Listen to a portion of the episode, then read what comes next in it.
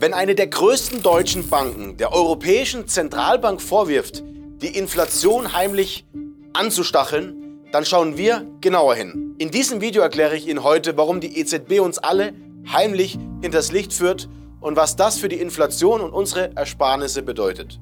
Mein Name ist Dominik Kettner von Kettner Edelmetalle und was sich hier wieder auftut, schlägt jedem fast den Boden aus. Die Inflation in der gesamten Eurozone ist weiterhin extrem hoch. Und was das in puren Daten, Zahlen und Fakten bedeutet, schauen wir uns hiermit einmal an. Denn im Januar lag die Inflation immer noch bei plus 8,5 Prozent zum Vorjahresmonat.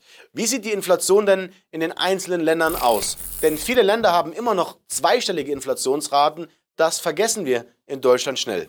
Denn Lettland liegt mit 21,6 Prozent immer noch vor Estland mit 18,6 Prozent. Litauen hat mit 18,4 Prozent ebenfalls eine hohe Inflationsrate, genauso wie die Slowakei mit 14,9 Prozent, Kroatien mit 12,5 oder Österreich mit 11,5 Prozent. Und das sind nur die offiziellen manipulierten Zahlen, denn wir alle wissen, dass die wahre Inflation deutlich höher liegt, wie ich auch im Laufe des Videos beweisen werde. Angesichts dieser eskalierenden Inflation, also der schleichenden Enteignung am Sparer, würde man erwarten, dass die Europäische Zentralbank alles tut, um den Sparer zu schützen. Man würde auch erwarten, dass der Leitzins über die Inflationsrate angesetzt wird, dass die Sparer nicht derart schnell enteignet werden und ihre Kaufkraft verlieren, wie es in den letzten zwölf Monaten der Fall war. Aber tatsächlich liegt der Leitzins der Europäischen Zentralbank derzeit bei nur 3% und die offizielle europäische Inflationsrate bei 8,5 Prozent.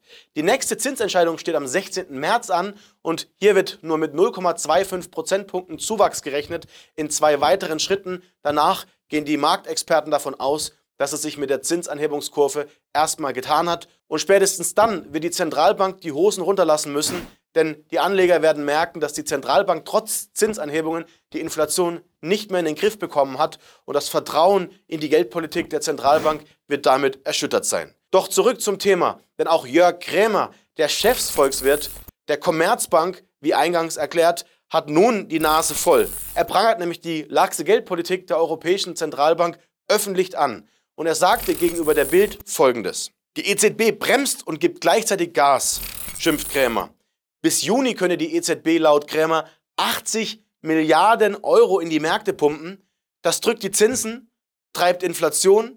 Krämer sagte zudem, die EZB sollte gar keine Anleihen mehr kaufen.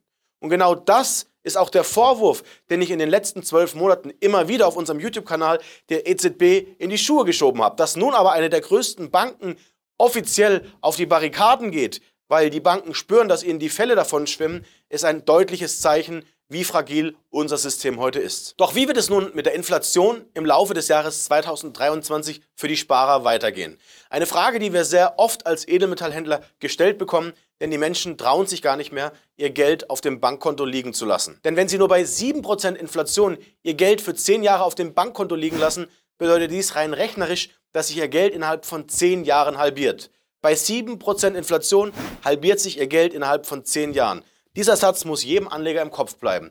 Und ich rechne dennoch erstmal mit einem leichten Abflachen der Inflation, die auch in Deutschland im Februar bei 8,5% Inflation genau wie im Januar zum Vorjahresmonat verweilte. Es zeigt also, dass trotz der Zinsanhebungen der Zentralbanken die Inflation erstmal nicht rückläufig ist. Ich gehe dennoch von leicht fallender Inflation im ersten Schritt und in den ersten zwei Quartalen 2023 aus, denn die Zentralbanken entziehen dem Markt Liquidität und auch der Preiserwartungsindex des IFO-Instituts sinkt seit Monaten. In der nächsten Grafik sehen wir einmal, dass die Wirtschaftsforscher Unternehmen aus Deutschland befragten, ob sie in den kommenden drei Monaten ihre Preise erhöhen wollen. Und das Ergebnis ist recht deutlich. Wir sehen also eine leichte Entlastung beim Sparer.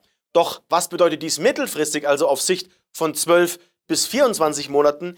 Hier ist die Tendenz und meine Einschätzung deutlich pessimistischer. Denn auf Sicht von 12 bis 24 Monaten rechne ich mit einer enormen zweiten Inflationswelle, die die erste Inflationswelle, wo wir in Deutschland, aber auch auf Basis der Eurozone im zweistelligen Bereich gelandet sind und dies nur auf Basis der offiziellen Zahlen deutlich überschreiten wird. Denn die EU-Staaten machen bereits jetzt schon wieder enorme Schulden für die Energiesubventionen, aber auch für die Aufrüstungen, vor allem Waffenlieferungen im Ukraine-Krieg. Sie gießen also sprichwörtlich Benzin ins Feuer und sorgen dafür, dass diese Inflation auf Sicht der nächsten 12 bis 24 Monate erst einmal wieder auf neue Rekordhochs kommen wird. Alleine Deutschland hat 250 Milliarden Euro für den Gaspreisdeckel ausgegeben, Geld, das wiederum nur aus Steuereinnahmen zur Verfügung gestellt wurde und die Inflation direkt befeuert. Aber auch 100 Milliarden Euro wurden der Bundeswehr als Sondervermögen zur Verfügung gestellt, um auch hier Waffen, Panzer und eventuell bald Kampfjets in die Ukraine zu liefern. Viele weitere Länder geben ebenfalls sehr viel Geld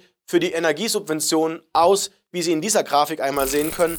Besonders beträchtlich ist aber, dass man hier erkennt, dass die Energiesubventionen in Deutschland immer noch deutlich größer als auch in Großbritannien, Italien, Frankreich, die Niederlanden und Spanien ist. Im EU-Schnitt übertrumpfen wir auch hier wieder mal all unsere Nachbarländer. Doch wie ich dazu komme, dass die Inflationsrate deutlich höher liegt als das, was ich eingangs an Zahlen genannt habe, kommt vom Volkswirtschaftsprofessor Gunther Schnabel, denn er hält die Inflationsrate auch auf Sicht von den nächsten fünf Jahren im Bereich von 10 bis 20 Prozent für möglich. Sehen Sie aber selbst, was er dazu zu sagen hat. Aus meiner Sicht wird die Inflationsrate im Verlaufe des Jahres 2023 wieder ansteigen. Ähm, insbesondere auch deshalb, weil die äh, Finanzpolitiken im Euroraum weiterhin sehr expansiv sind. Also wir beobachten es insbesondere auch in Deutschland.